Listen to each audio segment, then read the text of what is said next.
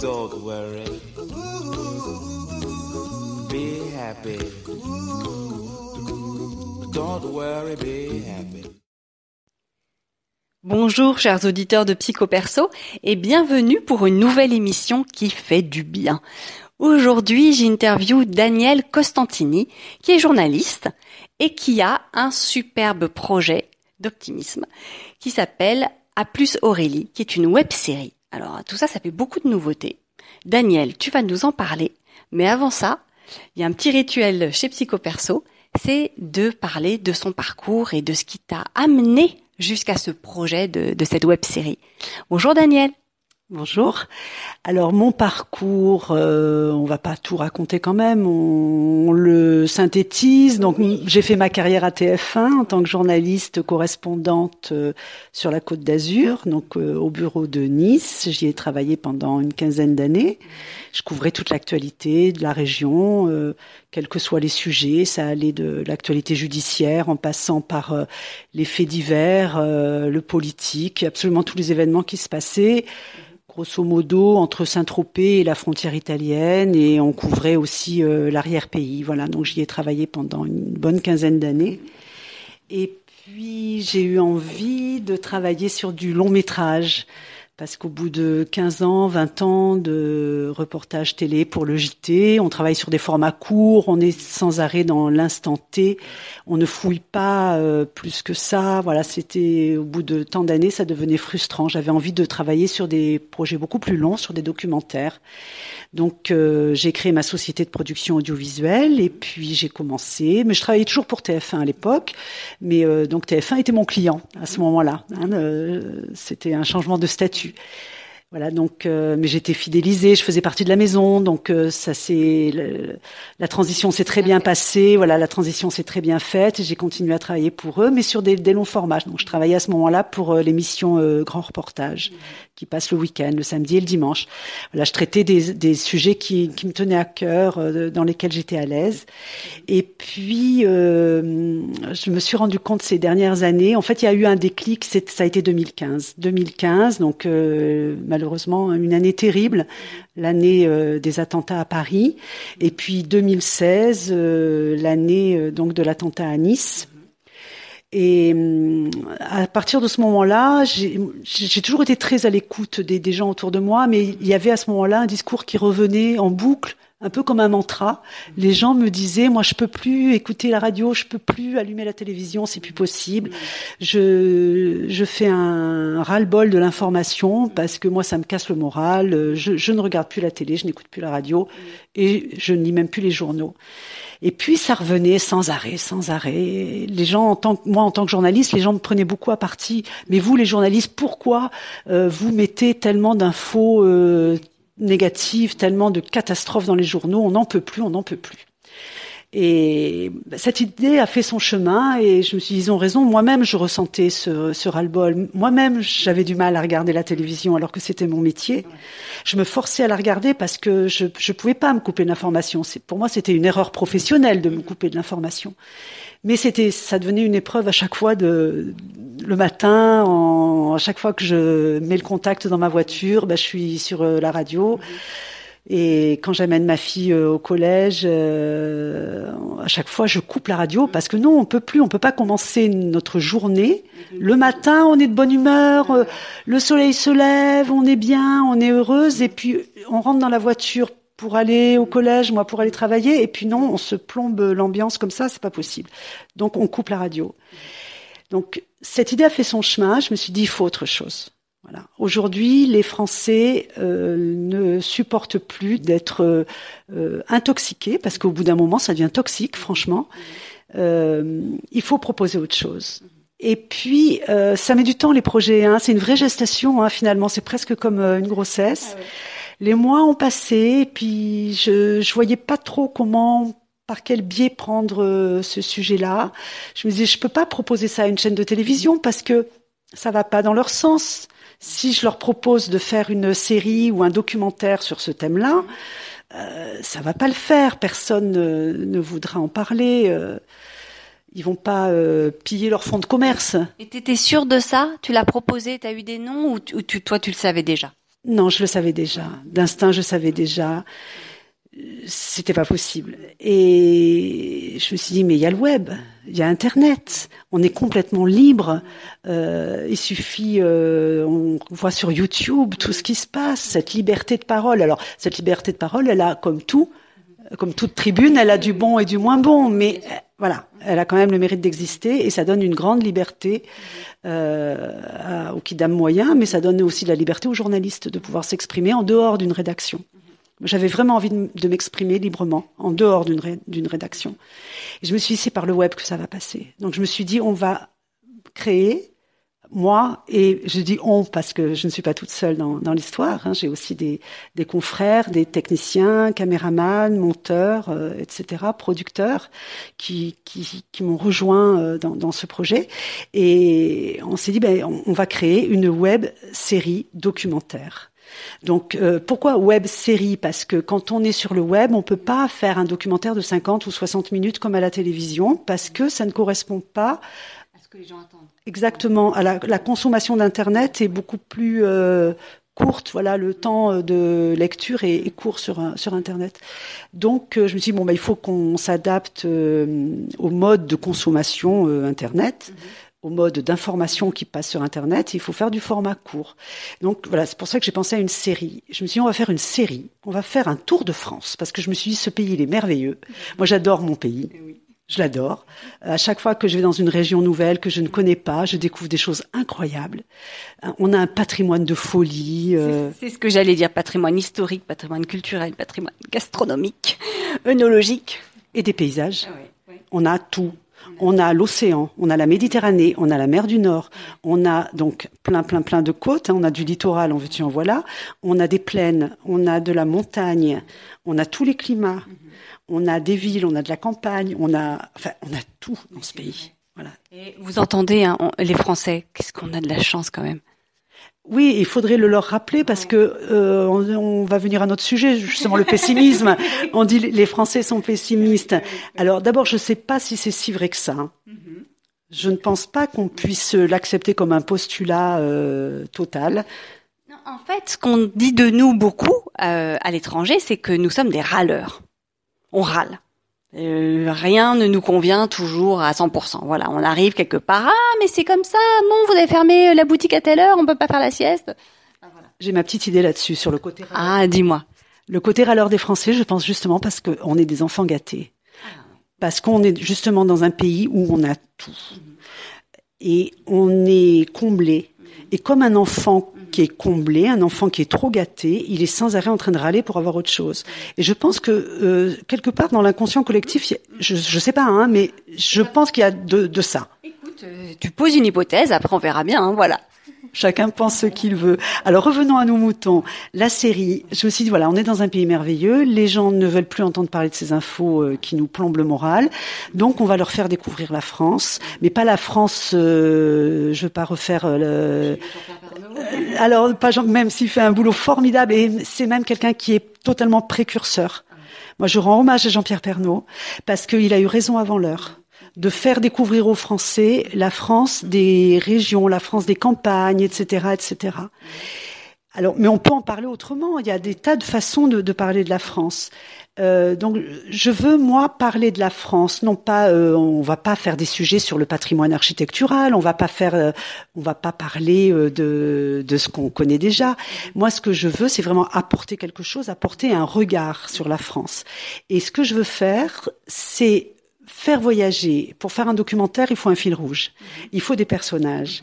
Donc, j'ai dans mon entourage deux jeunes femmes qui étaient tout à fait enthousiastes sur le projet, qui m'ont dit, mais si tu veux, nous, on vient avec toi et on le fait, ce Tour de France positif. On va aller de région en région, de ville en ville. On n'est pas spécifiquement sur de l'urbain ni sur du rural. On va faire un mix des deux. On pour équilibrer aussi, hein, pour que ce soit euh, que ça touche tout le monde, absolument. On va aller donc de ville en ville, de région en région, sur différentes thématiques, et on va faire un tour de France positif, plus exactement opti-réaliste. Alors, J'adore. l'opti-réalisme, donc c'est un néologisme. inventé par Jacques Lecomte, qui est un écrivain, un psychologue, un homme formidable que j'ai rencontré donc pour préparer ma web série documentaire et il a écrit un bouquin que tout le monde devrait lire qui s'appelle Le monde va beaucoup mieux que vous ne le croyez. Édition Les Arènes. Je me permets de leur faire un petit coup de pub au passage parce qu'ils le méritent. Et donc Jacques, dans ce livre, euh, décrit complètement à contre-courant des idées reçues, décrit que le monde va beaucoup mieux que l'on ne croit et que Bien sûr, il y a des tas de catastrophes, des tas de choses qui ne vont pas bien, mais il y a, de la même façon, des choses extraordinaires et que surtout on imagine euh, que par exemple toutes les espèces animales sont en voie de disparition. Ben non, ben justement pas du tout. Certaines sont en voie de disparition et d'autres au contraire repeuplent des territoires, sont au contraire en voie de réappropriation, etc., etc., et en voie de développement. Et on, on focalise sur le négatif et pas sur le positif. Donc il met tout ça en balance pour rééquilibrer. En fait, c'est un travail d'équilibre. Donc je me suis inspirée de ce bouquin que j'ai lu avec énormément d'intérêt. J'ai rencontré Jacques Lecomte. Voilà, je lui ai dit voilà ce que je voudrais faire. Il me dit super, il faut le faire, on y va, etc., etc. Donc il va participer aussi au tournage. Et euh, donc dans, dans, ce même état d'esprit, on va aller de région en région, comme je vous disais tout à l'heure, découvrir sur des tas de thèmes des choses qui vont bien, des choses extraordinaires, des initiatives citoyennes euh, vraiment hyper intelligentes, des innovations technologiques, des innovations sociétales, des progrès en matière d'environnement. On a l'impression que l'environnement c'est juste la catastrophe, qu'on va tous mourir, que l'écologie c'est juste euh, une horreur. Mais non, il y a aussi des choses très bien et il y a aussi des progrès qui sont faits en matière d'écologie. Mais seulement c'est une information à laquelle on a peu accès. Alors on va parler d'environnement beaucoup, on va parler d'éducation, on va parler de même de sécurité. Parce que voilà ce que démontre Jacques Lecomte. Euh, tout ce qu'il dit dans son livre est vérifié, étayé. C'est vraiment un travail extrêmement sérieux. C'est tout sauf de l'intox. On n'a jamais été dans une société plus sûre que maintenant. Les cambriolages sont en baisse. Quand je dis ça, les gens ne me croient pas. Ils me disent, mais non, mais c'est pas possible. Ma voisine a été cambriolée la semaine dernière. Certes, elle a été cambriolée la semaine dernière, mais en tout cas en France, il y a, suivant les régions, hein, c'est assez disparate, mais il y a euh, 7% de cambriolage en moins. Euh, que, quand par rapport Par rapport à il y a 5 ans, hein, à, peu près. Hein, hein c'est pas c'est pas d'une année à l'autre que ça s'observe. Hein, voilà. Euh, il n'y a jamais eu aussi peu euh, d'homicides. Il y a une chute, j'ai pas les chiffres en tête, mais il y a une chute incroyable des homicides en France. Alors là, je, j'extrapole un peu sur un autre pays, c'est euh, les Pays-Bas. Euh, je, je, vais rester sur la France. Hein. c'est un tour de France que je vais faire, mais euh, ça se produit aux Pays-Bas, donc pourquoi pas en France? Aux Pays-Bas, ils sont en train de fermer des prisons. Oui, j'ai vu ça. Ils sont en train de fermer des prisons parce qu'il n'y a pas de prisonniers, il y a plus de prisonniers, il y en a pas assez pour toutes les prisons, les cellules sont vacantes. Je me dis si ça se passe aux Pays-Bas, pourquoi ce phénomène-là ne viendrait pas petit à petit en France? Là, on va me traiter de, je sais pas, de, de folle, d'utopiste totale. Non, je suis pas utopiste, je suis euh, optimiste. Et opti-réaliste, voilà. C'est-à-dire que euh, l'opti-réalisme, ce qui est intéressant, c'est que c'est pas l'optimisme béat, c'est pas l'optimisme crétin. On n'est pas des abrutis qui pensons que euh, tout va bien et on fume pas et on voit pas des petits éléphants roses. C'est pas ça du tout. On est réaliste. On connaît le monde. On sait ce qu'il est. On, on connaît sa difficulté. On connaît sa violence. Mais il n'y a pas que ça. Et on le sait aussi qu'il n'y a pas que ça. Tout à l'heure, tu m'avais parlé du, du singe. Euh, tu, tu, veux euh, me redire la métaphore?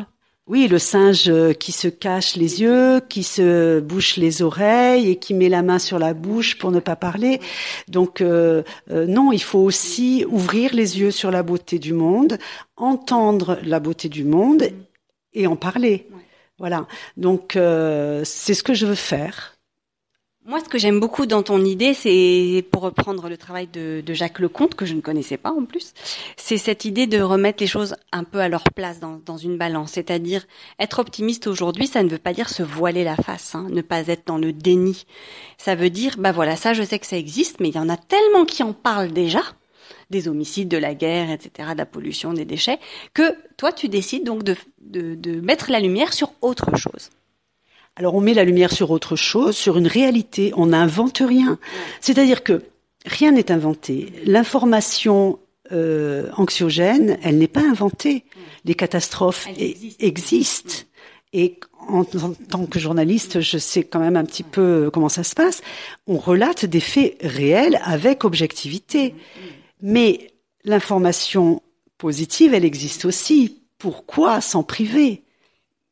Mais, mais oui, mais pourquoi alors? Pourquoi est-ce que les médias en, en, parlent aussi peu? Parce que euh, on dit souvent dans les, pour les films, par exemple, que le bonheur ne, ne fait pas acheter le film. C'est ça? On n'aime pas voir les gens heureux, ça fait pas vendre? On dit que les gens heureux n'ont pas d'histoire, oui. et on dit qu'on ne parle pas des trains qui arrivent à l'heure. Oui. Mais je pense que il y a un vrai changement mm. euh, des mentalités. On le sent, c'est dans l'air du temps. Mm. Euh, je pense que cet intérêt pour l'info euh, catastrophe, dans quelque temps, elle va être complètement has-been. On va être complètement ringard quand on va remplir nos journaux d'informations catastrophes. C'est vraiment en train de bouger. On est, on est à l'aube d'un, mais ça papillonne, je le sens. Oui, bien sûr. Et quand tu en parles, moi j'ai le cœur qui palpite. tant mieux, tant mieux. Mais voilà, il faut rester réaliste mmh. et surtout euh, pas question de faire des reportages comme ça euh, utopistes, gentillés, un peu niaiseux. C'est pas du tout le propos de la série A plus Aurélie. Euh, ce que je vais faire, c'est un véritable travail journalistique, d'enquête. Tout sera vérifié. C'est-à-dire que les deux jeunes femmes qui vont partir faire ce tour de France, d'abord, elles vont pas rester deux jeunes femmes. Elles vont être rejointes par euh, des jeunes hommes. Euh, c'est pas, c'est pas, c'est pas une web série euh, documentaire féministe. C'est pas, voilà, c'est ça, vraiment, ça s'adresse absolument à tout le monde. Elles vont aller vérifier par elles-mêmes. Elles vont entendre parler de quelque chose. Tiens, on a entendu parler que, euh, par exemple, sur les rives de la Seine, on retrouvait des castors, alors que ça faisait des années que le castor avait disparu. Et puis même, on a entendu parler qu'il y avait même des loutres qui revenaient sur les bords de la Seine. Ben, on va aller vérifier par nous-mêmes. Voilà. Et tout le, toute la web série va être construite comme ça. On va vérifier l'information. On ne prend rien pour argent comptant. On y va, on témoigne, on filme, on raconte et on diffuse. Alors, est-ce que ma question arrive peut-être un peu tôt Tu vas me dire. Euh, tu parles de deux jeunes femmes, mais il y en a quand même une des deux qui s'appelle Aurélie ou? Absolument. Donc Aurélie, qui a donné son nom à la série, il fallait donner, il fallait donner un nom à, à cette web série. Alors Aurélie, elle est photographe, elle a une trentaine d'années, elle vit dans la région parisienne. Et pourquoi elle? Parce que euh, c'est une jeune femme justement qui a eu ce réflexe euh, j'éteins la télé, j'éteins la radio, je n'ouvre plus les journaux. Elle m'en parlait très régulièrement. C'est une, une, jeune femme que, de mon entourage. Et elle a des enfants, deux petits enfants, et elle a vécu un véritable traumatisme en 2015 en amenant sa fille à l'école l'école maternelle et il y avait des militaires avec des mitraillettes à l'entrée de l'école maternelle. Et la petite lui a demandé mais maman mais qu'est-ce qui se passe? Elle sentait que sa mère était pas bien elle avait les larmes aux yeux euh, c'est quelqu'un de très sensible Aurélie. Elle avait vraiment des bouffées d'angoisse euh, à cause des attentats euh, son monde s'est écroulé. Peut-être qu'elle est devenue adulte ce jour-là je ne sais pas mais euh, son monde s'est écroulé. C'était une jeune femme heureuse jeune mariée deux jeunes mamans voilà entourée aimée aimante et puis soudain, elle a réalisé que que ça allait pas bien, quoi, qu'il y avait des, vrais des vrais problèmes d'une violence inouïe qui pouvait débarquer dans nos vies comme ça du jour au lendemain. Et elle a eu euh, ce sentiment affreux de devoir expliquer à sa fille que euh, ce qui se passait, elle a dit moi je veux pas raconter n'importe quoi à mes enfants, il vaut mieux qu'ils soient au courant parce que voilà ils méritent qu'on leur dise la vérité, voilà avec des mots adaptés etc. Mais les enfants il faut leur dire la vérité. Je pense qu'elle a bien raison. Et elle a eu le sentiment d'empoisonner sa fille en lui révélant la laideur du monde. Jusqu'à présent, euh, c'était une petite fille de 4 ans à l'époque euh, qui était toute mimi, toute préservée dans son petit monde d'enfant. Et tout d'un coup, il a fallu lui révéler que ce qu'elle connaissait de la vie et du monde, ben, ça, ça n'était pas que ça, qu'il y avait aussi des choses épouvantables. Et Aurélie a eu cette douleur de non seulement de vivre euh, les événements personnellement, mais elle a eu une double douleur en communiquant ces informations à, sa petite fille. Et j'ai trouvé que c'était intéressant cette, euh, ce transfert qu'elle faisait de douleur. On en a beaucoup parlé. Et euh, voilà, quand je lui ai dit, écoute Aurélie, est-ce que tu veux venir avec moi? Moi, je vais te montrer autre chose en France. Euh, la France, c'est pas que ça. C'est pas que des militaires entrayés avec des mitraillettes à, à, à l'entrée et à la sortie de l'école maternelle. C'est aussi un pays où il se passe des choses merveilleuses. Elle me dit, moi, je demande que ça, à aller voir. Voilà. Et donc, euh, on, a commencé comme ça. Elle était en contact euh, avec une autre jeune femme qui s'appelle donc Tara, qui, est plus jeune, qui a une vingtaine d'années, euh, qui elle était à Paris au moment des attentats et elle était dans des cafés avec des copains, jeunesse dorée, tout va bien, l'insouciance. Et elle était très près de la rue de Charonne quand les attentats ont eu lieu. Et elle a été enfermée avec tous ses copains par mesure de sécurité dans une cave, dans la cave du café euh, dans lequel elle était. Et euh, ils ne savaient pas ce qui se passait. Bon, ils se doutaient bien qu'il se passait une catastrophe, mais ils avaient très très peu d'infos parce que la, la, police euh, ne, ne, leur donnait très, que très très peu d'infos. Elle est sortie euh, du, du, café, de, de, la cave de ce café à l'aube, traumatisée. À ce moment-là, elle a su ce qui se passait. Elle était traumatisée pendant un mois. Elle n'est pas sortie de chez elle. Et pareil, elle a fait un refus de l'information. Donc pareil, je lui dis Tara, tu viens avec nous et on va aller voir des belles choses et des gens extraordinaires. Et voilà, donc elle a dit oui tout de suite, on part quand tu veux, je fais mon sac, on s'en va. voilà, et je leur ai dit bon, euh, étant donné que c'est un projet euh, qui va être diffusé sur le web, il faut du financement. Aujourd'hui, du financement, j'en ai pas, ou très peu. Euh, donc on va trouver un producteur pour nous financer. Et puis, euh, mais le producteur, bah, il a du mal à trouver des fonds. Il, il va, en, il va en trouver. Hein. On est en train de faire les dossiers de subventions, CNC, région, etc. Mais il faut trouver des fonds parce que filmer ça coûte cher. Et on a fait une campagne de crowdfunding. Je leur ai dit, écoutez, euh, l'état d'esprit du projet correspond à ce qui se fait en crowdfunding, en, donc en financement participatif. Donc, euh, bah, on va, on va essayer, on va essayer, et puis on verra bien. voilà. Et donc, euh, je me suis lancée là-dedans. Et à plus Aurélie. Alors, le titre à plus. Mmh. A plus parce que il y a le plus, il y a la, le positif. Ah, j'avais pas compris. Ok, merci. Heureusement que t'es là. à plus, c'est à bientôt, ouais, à plus oui, tard. Oui, ça oui.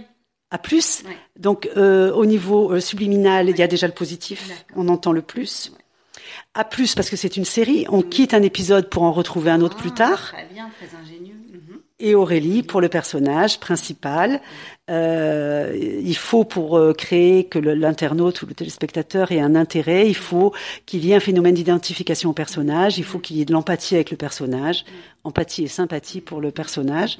Voilà, donc un prénom français et représentatif de cette génération. Hein, puisqu'elle a 30 ans, c'est un prénom qui s'est beaucoup donné euh, dans ces années-là, dans les années 80. Voilà, elle est, elle aime pas quand je dis ça, mais elle est iconique de sa génération. Bah ouais. Aurélie, je ne te connais pas encore, mais j'ai hâte de te rencontrer.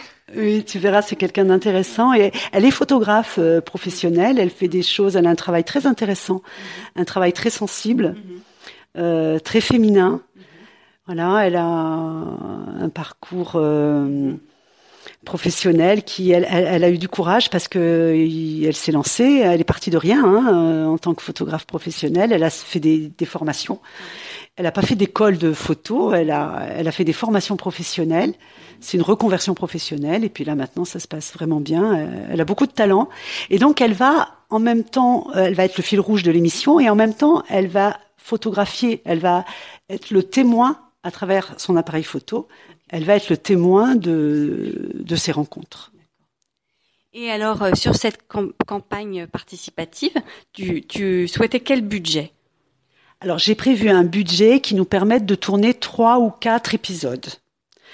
Euh, la vidéo, ça coûte cher. En général, un documentaire de 52 minutes ou 60 minutes, il faut un budget de 80 000 euros.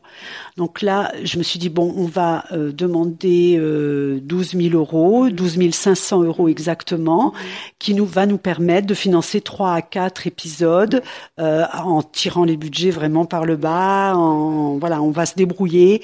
Alors, ce qui est extraordinaire, c'est que déjà, je sais qu'on va pouvoir faire baisser les frais de production parce que il y a des gens qui ont contribué à la campagne et qui nous proposent de nous héberger. Mais c'est formidable. Alors, cette campagne, elle s'est terminée il y a peu de temps. Ça s'est terminé quel jour? Alors, elle s'est terminée le dimanche 22 juillet à minuit.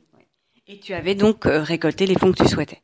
Oui, on a récolté 100% de la somme euh, demandée. Et alors, ce qui est fabuleux, c'est que hum, il y a énormément de gens qui ont contribué. Je ne les connais pas du tout. Je ne sais pas qui ils sont. Ils ont même contribué avec des pseudos, donc euh, je n'ai pas leur identité. Je les ai remerciés comme je pouvais, mais je sais qu'ils ont eu mon message, ils ont ils ont eu mon courrier, ça c'est sûr. Je trouve ça incroyable. Euh, je remercie les gens de croire en mon projet, de vouloir participer au projet. Et en fait, c'était eux qui me remerciaient. Ils m'envoyaient des mots euh, via la plateforme Ulule. Hein. on peut citer euh, Ulule, qui a été la plateforme de financement. Et donc ces gens-là me disaient merci pour votre initiative. Merci de nous montrer autre chose. Merci pour votre optimisme.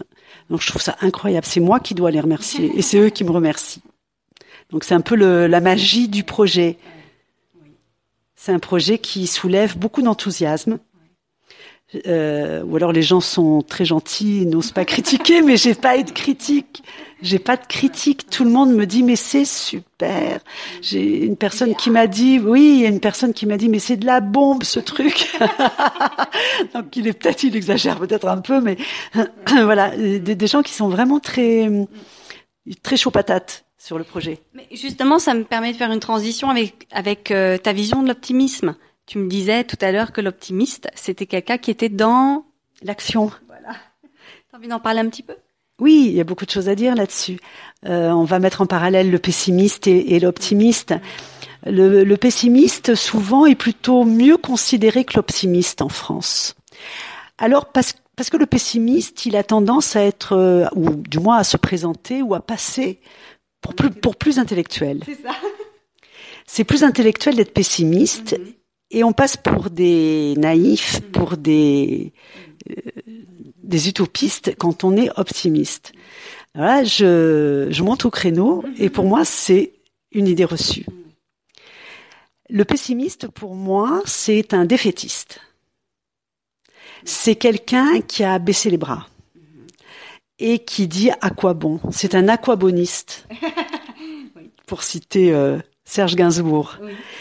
C'est un aquaboniste. À quoi bon se battre puisque de toute façon, c'est perdu d'avance? Euh, Serge Gainsbourg, c'était pas le mec le plus optimiste qui soit. Hein Non, c'était euh, quelqu'un d'assez dépressif, je pense, mais un type extrêmement talentueux. Moi, j'adore Gainsbourg et voilà, je- son œuvre est extraordinaire. Mais voilà, le- pour moi, le, le pessimiste, c'est ça. Je respecte qu'on soit pessimiste, bien évidemment, et il y a même des discours euh, très intéressants qui peuvent euh, venir de la part d'un pessimiste. Mais moi, je suis de l'autre côté. Moi, je, je me situe du côté des optimistes et des gens d'action. Pour moi, un optimiste, c'est quelqu'un qui a le courage d'aller de l'avant, qui ne baisse pas les bras. C'est quelqu'un qui a une vision. C'est quelqu'un qui voit loin et qui fait un pari sur l'avenir Et qui a un objectif. Et qui a un objectif, absolument, et qui va se donner les moyens d'atteindre son objectif. Quand on est optimiste, on a de la volonté, on a de l'énergie, on monte sur le ring, on, accepte de se battre. Alors que le pessimiste, c'est quelqu'un qui a rendu les armes avant même d'avoir combattu. Pour moi, la différence, elle est là. Et la vie, qu'est-ce que c'est à part un combat? Ah ça- ça, c'est sûr. Depuis toujours, depuis même notre conception, la vie est un combat. On n'a qu'à demander au, au spermatozoïde qui a gagné. Mais complètement. Ça, ça commence, euh, ça commence là. Donc, si on n'accepte pas, c'est fatigant hein, de se battre toute sa vie. C'est très fatigant, mais c'est passionnant. Et surtout, on récolte les fruits de notre euh, action et on récolte les fruits de notre combat. Moi, c'est quelque chose que j'observe. Le, l'optimiste, c'est un entrepreneur. C'est quelqu'un qui va entreprendre des choses. Alors, ça peut être créer une entreprise, mais pas seulement. Quand on se marie, on est quoi par optimiste? On ne se marie pas en se disant, bon, de toute façon, je vais divorcer. Non, on y croit. Et on construit. Quand on décide, hors mariage ou pas hors mariage, hein, c'est pas le propos, quand on décide d'avoir un enfant, qu'est-ce qu'on est à part optimiste? On se dit, mais je vais mettre au monde cet enfant et ça va bien se passer. Et je vais faire en sorte que sa vie soit belle et je vais faire en sorte que ma vie avec lui soit belle, etc. On construit. L'optimisme est constructif. Super. Ça m'a beaucoup plu. L'émission touche à sa fin.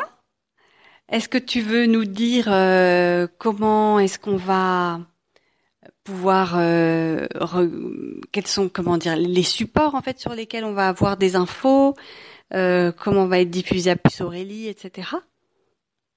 Bien sûr, on peut parler des thèmes euh, puisque nous sommes à Nice. Mhm. On va bien sûr évidemment faire une étape à Nice et alors à Nice le reportage qui sera consacré sera consacré aux autistes. Et aux autistes Asperger. Donc, ce sont des gens qui ont des facultés intellectuelles hyper développées. Ils ont, entre guillemets, des super cerveaux que nous, on n'a pas. Et ces gens-là, aujourd'hui, alors qu'ils étaient complètement euh, sur le banc de touche, euh, surtout dans le monde du travail, le monde du travail ne leur offrait rien. Ce sont des gens qui ne connaissent que l'échec et le chômage. Et c'est en train de changer. Il y a à Nice une société, on peut la nommer, euh, qui s'appelle Avencode, qui a été euh, créée à Nice il y a cinq ans. Et euh, cette société emploie des autistes Asperger et sous-traite avec de très grosses sociétés du numérique. On peut les citer aussi, Amadeus, Quant, des gens qui ont besoin de leur savoir-faire, de leurs compétences euh, dans le monde du numérique. Ces gens-là ont une aisance euh, face à un ordinateur. Ce sont des super codeurs informatiques, numériques. Et ils ont des capacités que nous, ce que l'on appelle nous, les gens entre guillemets normaux, j'aime pas bien ce terme, mais on nous appelle des neurotypiques. Voilà, hein, le, le, neurotypique, c'est celui qui n'est pas autiste Asperger. Donc nous, les neurotypiques, on a des tas de compétences intellectuelles, mais on n'a pas celles des Asperger qui eux ont des super cerveaux qui sont complètement adaptés au milieu du numérique et ils font euh, ils ont des résultats dans ce monde, dans ce milieu professionnel que nous, on, ne pourrait pas avoir. Donc, euh, cette société Avencode euh, offre de l'emploi à ces gens-là. Pour le moment, ils sont 12 euh, autistes, Asperger, à avoir trouvé du travail. Et je trouve que c'est une avancée sociétale extraordinaire. Super. Donc pour le mot de la fin, euh, sur quel média on pourra trouver ça? Ce sera sur YouTube, sur euh, comment est-ce qu'on peut avoir des nouvelles d'Apus Aurélie? Pour terminer. Alors pour le moment, je ne peux pas le dire parce que ça n'est pas encore fait. Euh, je veux pas euh, vendre la peau de l'ours, même si j'irai jamais tuer un ours, mais je veux pas vendre la peau de l'ours quand même. Euh, mais très certainement sur un grand média. Et euh, de toute façon, si ça ne se passe pas comme on voudrait avec le grand média en question, si ce grand média finalement, qui aujourd'hui est très intéressé pour être diffuseur, euh, changeait et n'était plus diffuseur, de toute façon, ça sera sur YouTube. Okay. Et eh ben voilà, donc on reste branché et euh, sur A plus Aurélie et on et comme ça on aura des nouvelles. Super. Merci beaucoup, beaucoup, beaucoup, beaucoup, beaucoup, Daniel. Merci Vanessa. Et euh, bon, à bientôt. À plus, Daniel. À plus, Vanessa. Merci, chers auditeurs de Psychoperso. J'espère que cette émission vous a donné envie, euh, vous a fait plaisir et j'ai qu'une chose à vous souhaiter. Prenez soin de vous. À bientôt.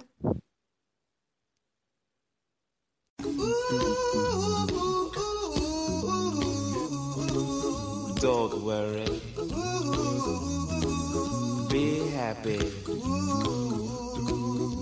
Don't worry, be happy.